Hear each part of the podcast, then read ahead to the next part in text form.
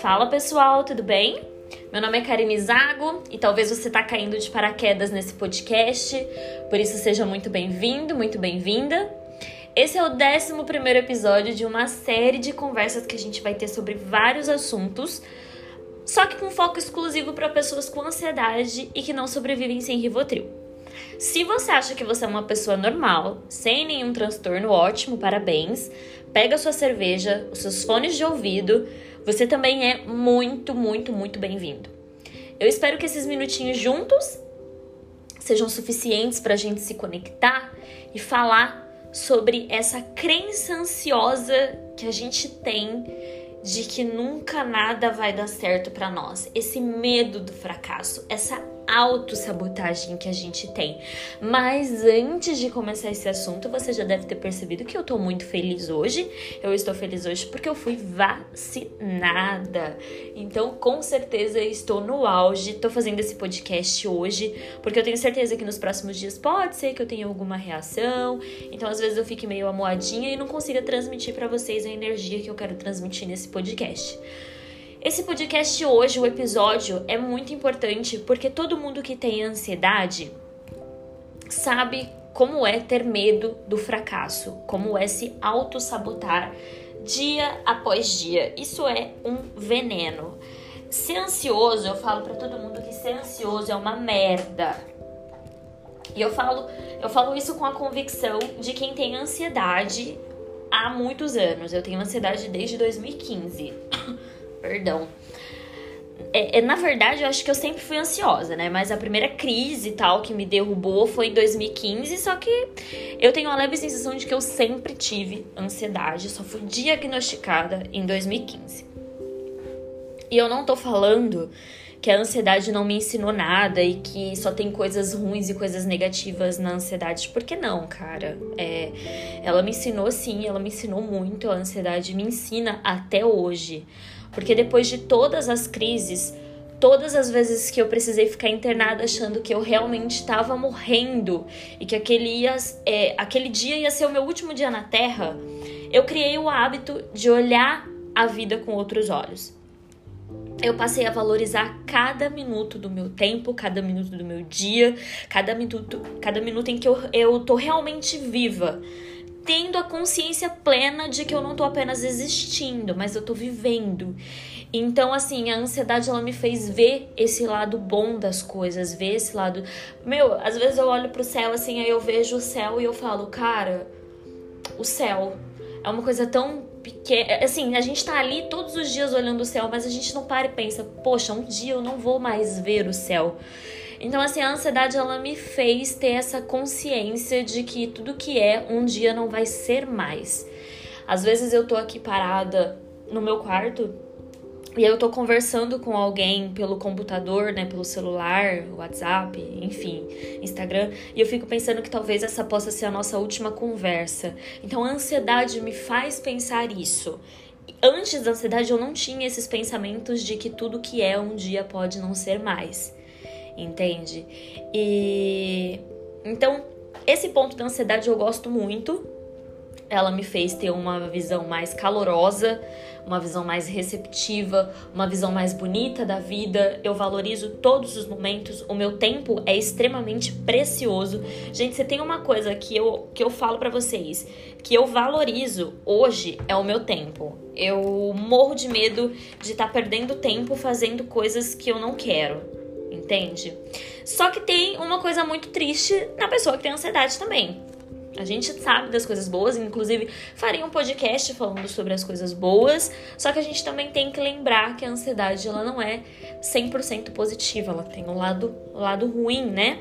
Que é essa pressa, essa pressa de sentir, pressa de viver, pressa de fazer as coisas acontecerem, né? Justamente porque quando a gente está tendo uma crise de ansiedade, uma crise de pânico, a gente se dá conta de quanta coisa a gente quer fazer e não fez. Que é o que eu tava falando agora há pouco. Entende? Então a gente tem essa consciência de que a vida tá passando e a gente sente que tá tudo, absolutamente tudo andando em câmera lenta, né? Só que ao mesmo tempo que a gente tem essa pressa, ao mesmo tempo que a gente quer que as coisas aconteçam, ao mesmo tempo que a gente quer, que as, quer fazer as coisas acontecerem, a gente tem muito medo.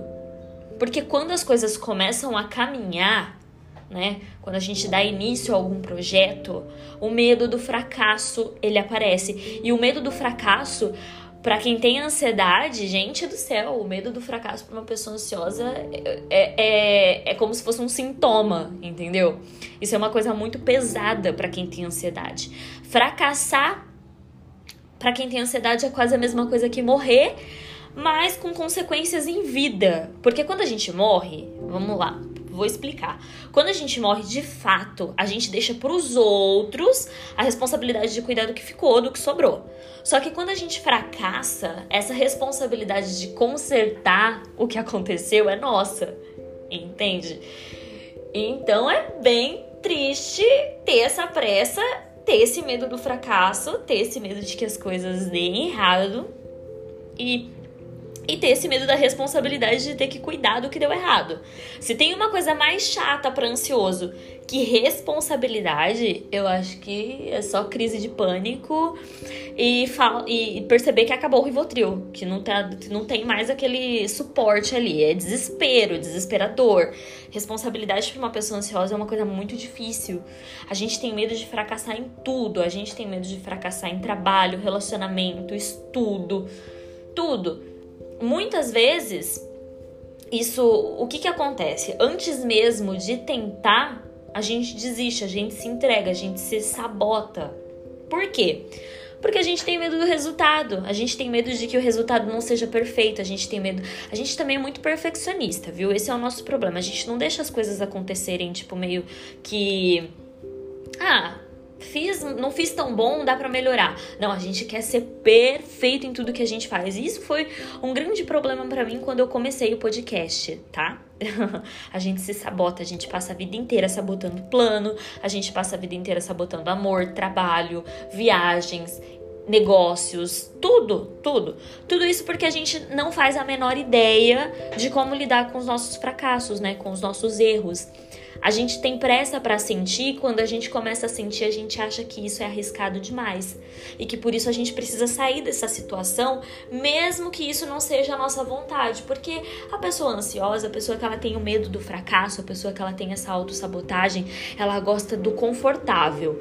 Ela tem muito medo de como ela vai ser olhada até por quem tá em volta dela. Eu falo isso, gente, porque o que, que acontece? Quando eu comecei o podcast, eu comecei como uma missão mesmo, como um divisor de águas. Eu falei assim, ó, eu quero fazer um, um podcast por semana, um episódio por semana. Só que eu sabia da minha procrastinação, eu sabia do meu medo de, de falhar. Então, gente, eu adiei esse podcast muito tempo, muitos meses, porque eu tinha medo de começar e parar. E até hoje eu tenho esse medo de parar, de um dia simplesmente perdeu a vontade, perdeu o ânimo. Porque as pessoas que têm ansiedade, né? As pessoas que têm esse medo de fracasso, tem gente que tem ansiedade que não tem tanto, mas eu sou, eu tô falando por mim, entendeu? A gente tem medo de não conseguir dar continuidade aos nossos projetos. Entende? Então a gente sempre, como eu falei, a gente sempre precisa sair da situação, mesmo que essa não seja a nossa vontade, mesmo que a gente queira muito aquilo. É, a gente está vivendo uma era tão complicada digitalmente falando que eu me arrisco a dizer que talvez a gente não tenha até o psicológico hoje em dia amadurecido para ver outras pessoas é, felizes, conquistando, fazendo. A gente olha às vezes o Instagram de outra pessoa, é uma pessoa que provavelmente é bem sucedida, e a gente fala, cara, como que essa pessoa consegue manter esse ritmo? Como que essa pessoa consegue fazer com tanta constância? Eu demoro, tipo, às vezes dois, três dias para fazer um podcast, fico lá, o podcast tá pronto e eu enrolo para gravar. Como que essa pessoa consegue estar tá tão bem enquanto a minha vida tá aqui de perna pro E alguns, algumas pessoas podem dizer que isso é inveja da alegria alheia, né? Mas eu não acho que seja isso. Talvez até seja, tá? Talvez até seja, mas eu não acho que seja só isso. é, muitas vezes eu me pego fazendo isso, esse, esse processo que eu falei, esse movimento, e eu não consigo entender como é que tem tanta pessoa que tá fazendo, que, que, que tá perfeitamente bem, organizando a sua vida, enquanto eu, sei lá, às vezes não consigo nem levantar da minha cama. Então talvez é um pouco de inveja, mas não só inveja, acredito que também seja medo. Medo também de que essas pessoas estejam se escondendo é, atrás né, da própria tristeza, porque eu já fiz isso durante muito tempo. Eu não, eu não consigo assim. A gente olha para as pessoas que estão conquistando as coisas, a gente olha para essas pessoas que costumam ter constância e a gente acha que é um bagulho fácil, a gente acha que aquela pessoa ali ela acorda todos os dias naquela motivação, que aquela pessoa acorda todos os dias feliz e contente. E, e não, gente, às vezes a pessoa também acorda num dia péssimo, só que ela criou o hábito de fazer o que tem que ser feito, entendeu? Então, às vezes a gente tem inveja de, um, de uma coisa, às vezes a gente olha para uma coisa e fala assim, nossa, eu queria ser assim. Mas a gente pode ser assim. A gente não sabe a realidade da pessoa que tá ali do outro lado. Às vezes ela levantou num dia merda, tá super mal, não tá de bem com a vida, brigou com a família, brigou com o marido, brigou com os filhos. Só que, cara, ela colocou na vida dela como um objetivo traçar aquilo, entendeu? E é isso que a gente tem que fazer. Aí sabe? Eu acho que esse movimento de olhar para a vida do outro e, e, e, e, se perguntar, será, né? Será que é desse jeito? Será que elas, elas realmente elas estão com as suas vidas nos eixos?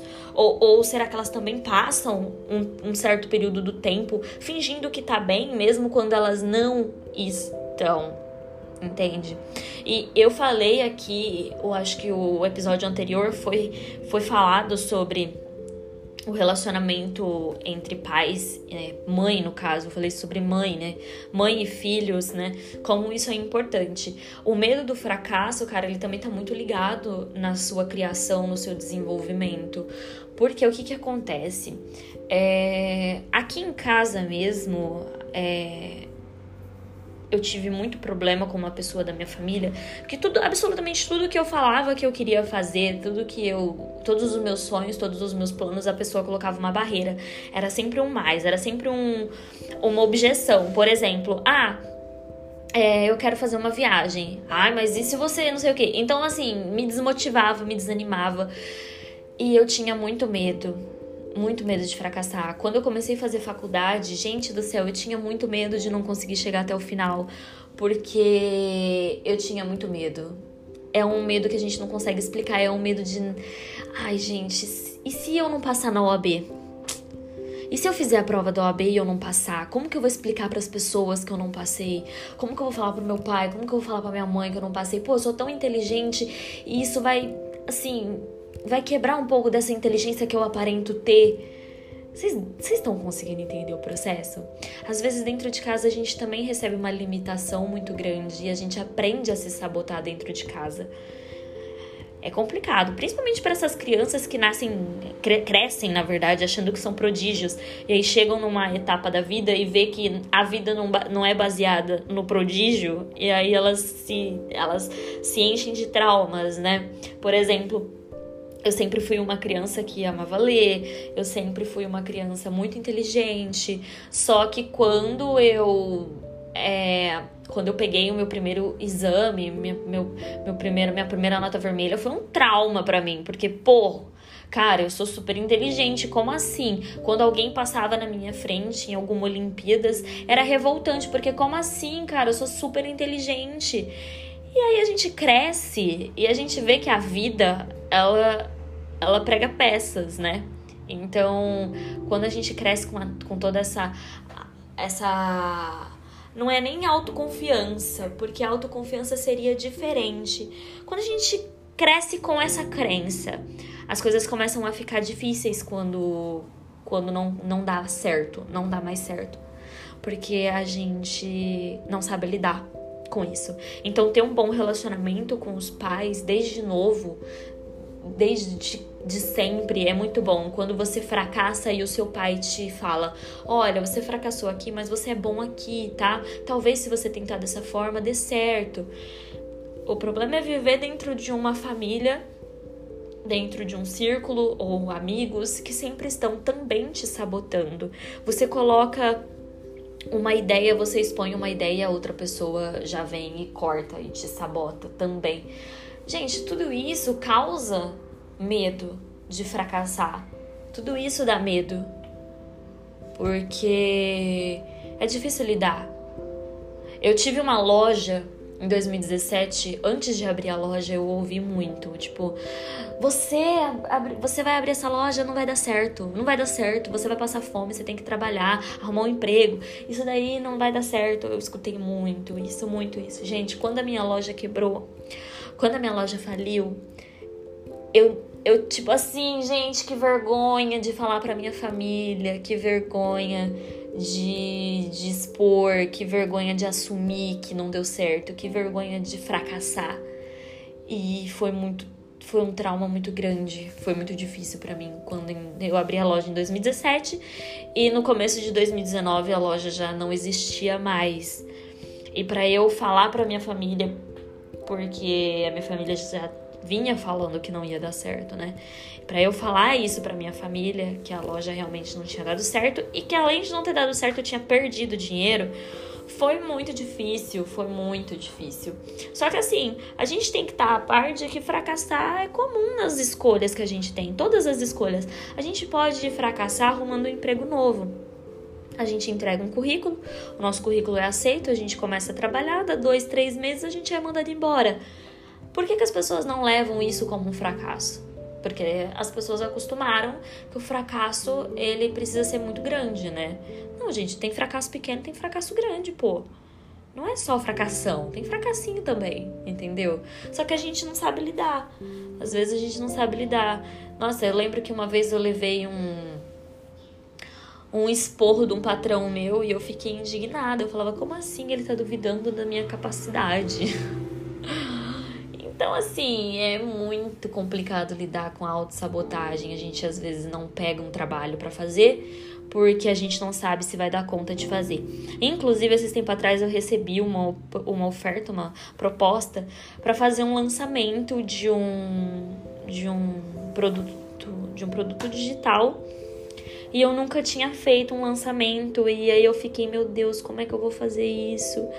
eu, eu, eu não sabia se eu aceitava, se eu recusava. Era um dinheiro muito bom, né? Na época, há um tempo atrás. Eu tava, eu tava precisando muito. E, e eu fiquei, meu Deus, e agora? Eu preciso pegar, mas e se eu quiser e ficar ruim? E aí eu aceitei. Eu conversei com um amigo meu da área, falei, meu, se eu precisar de ajuda, você consegue? Ele falou, não, pode contar comigo. E cara, eu escrevia três linhas e eu mandava para ele. Três linhas eu mandava para ele. Aí eu vi o quanto eu tinha medo. O quanto eu tinha medo de fracassar, o quanto eu tinha medo das pessoas não gostarem daquilo que eu tava fazendo. E é uma coisa tão boba, né? Porque se a pessoa não gostar, ela vai te falar. Ela vai chegar em você e vai falar assim: olha, eu não gostei disso. Talvez se a gente mudar. E é só você mudar, é só você se adaptar, é só você se readaptar. O fracasso, ele não é ser. Ele não é. Como eu posso dizer? para sempre é o fracasso naquele momento, você lida com aquilo e depois vai ter outro fracasso, entendeu? A vida é um amontoado de fracassos que a gente tem. O problema tá na pessoa ansiosa que vive com medo de enfrentar o, o medo. O medo de enfrentar o medo. Acho que nada resume melhor porque isso acontece inclusive dentro de relacionamento, gente. O medo do fracasso ele acontece também dentro de relacionamento. A gente começa a pensar que o outro vai embora.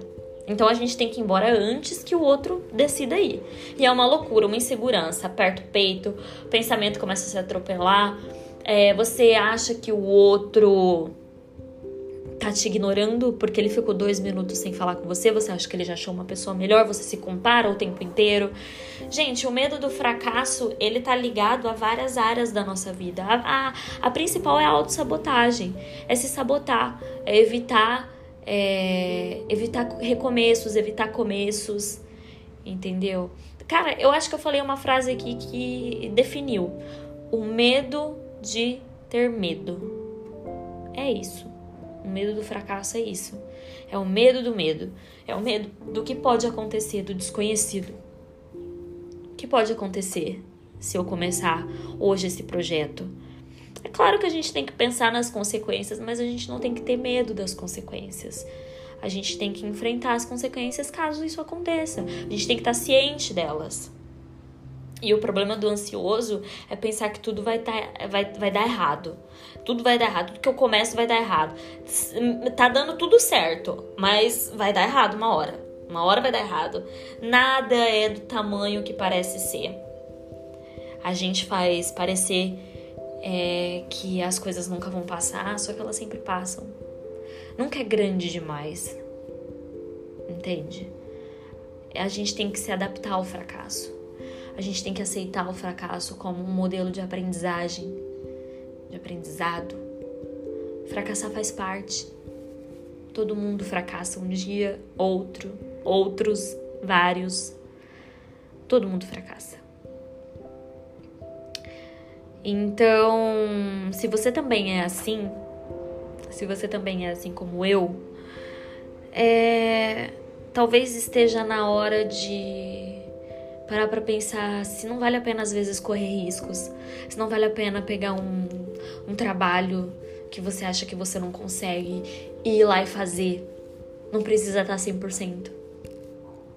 Desde que você tenha feito alguma coisa você aprendeu ali.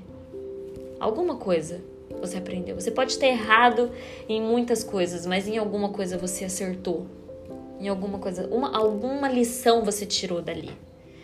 Então lembre-se sempre que fracasso é sinônimo de lição, é sinônimo de ensinamento.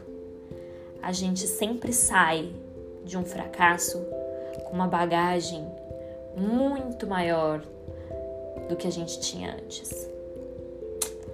Eu espero que tenha feito sentido para você.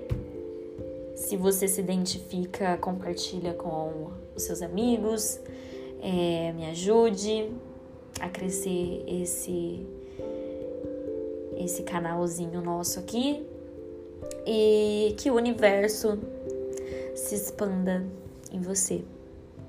Tchau, tchau.